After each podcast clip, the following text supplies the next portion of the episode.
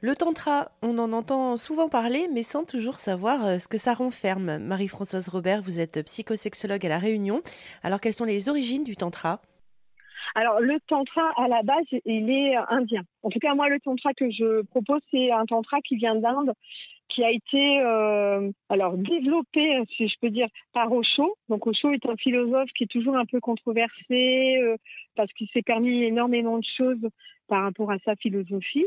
Et en fait, il a donné la mission à certaines personnes, donc certains occidentaux finalement, à créer le tantra pour les occidentaux. Et moi, j'ai la chance d'avoir été formée par Margot Anand, qui est une vraie pionnière au niveau du néo-tantra, parce que finalement, c'est du néo-tantra que je, propose. Et euh, sa source vient d'Inde. Mais elle a travaillé, elle, beaucoup sur elle. Elle a co-créé beaucoup de choses et après, elle l'a partagé en disant, voilà, moi, je peux vous partager euh, ces moments d'extase, ces moments de découverte.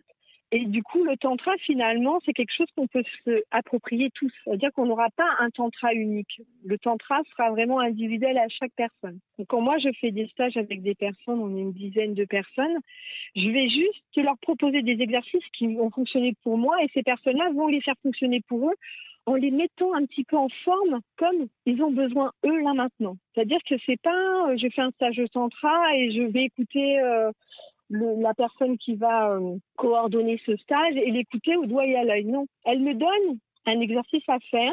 Cet exercice, pour qu'il soit fait en fonction de qui je suis, ben, je vais me l'approprier et quand je me l'approprie, ben, je peux le transformer puisque finalement, euh, moi, je sais comment je fonctionne et donc, il est plus facile pour moi de me dire, bah tiens, non, pour moi, c'est plus, peut-être, j'aurais plus besoin de mettre la distance avec cette personne, je suis trop près ou je suis pas assez près. Donc, c'est aussi euh, toute cette dimension-là, en fait. Et dans le tantra, moi, c'est ce que j'ai beaucoup aimé euh, dans cet art-là, c'est ça, c'est que on nous donne une forme, et puis avec cette forme, on a la liberté, finalement, de faire la forme qu'on a envie, parce qu'on sait ce qu'on a besoin. Et c'est vraiment ma motivation, moi, en tant que thérapeute, c'est d'offrir des outils que les gens peuvent transformer pour se les approprier de façon à ce qu'ils n'aient plus besoin de venir me voir finalement. Est-ce qu'il y a un cheminement qu'il faut avoir réalisé avant de commencer le tantra ou ça peut, on peut commencer par ça?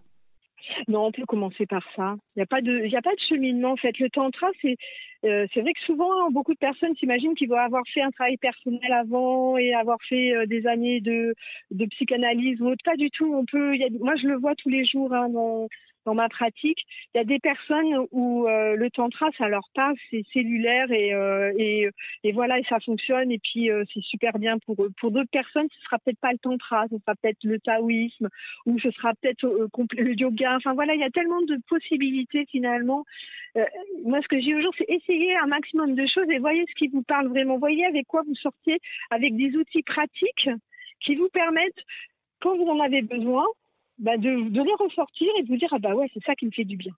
Et c'est ça qui est important, je pense, puisqu'à l'heure d'aujourd'hui, on a quand même un panel de beaucoup, beaucoup de variantes, on a beaucoup, beaucoup de choses. Et finalement, ce qui est important, c'est se l'approprier, ces outils, c'est s'approprier ces approches. Et peut-être s'enlever ce rôle de bon élève. Moi, je le dis en tantra souvent. Je dis, moi, j'ai pas besoin d'un bon élève en face de moi. J'ai besoin d'une personne qui va s'immerger dans ce qu'elle a besoin là maintenant de vivre. Et je vais être là pour l'accompagner à aller dans ce qu'elle a besoin de vivre. Donc c'est comment finalement on invite par le biais de cet art à finalement à découvrir qui on est. Parce que à la, à la base, on ne veut pas changer la personne. Quand on vient en tantra, c'est vraiment se permettre d'être qui on est réellement. Ressortir en se disant, voilà, moi je suis comme ça. Et c'est génial. Marie-Françoise Robert, psychosexologue à La Réunion. Plus d'infos sur rzn.fr.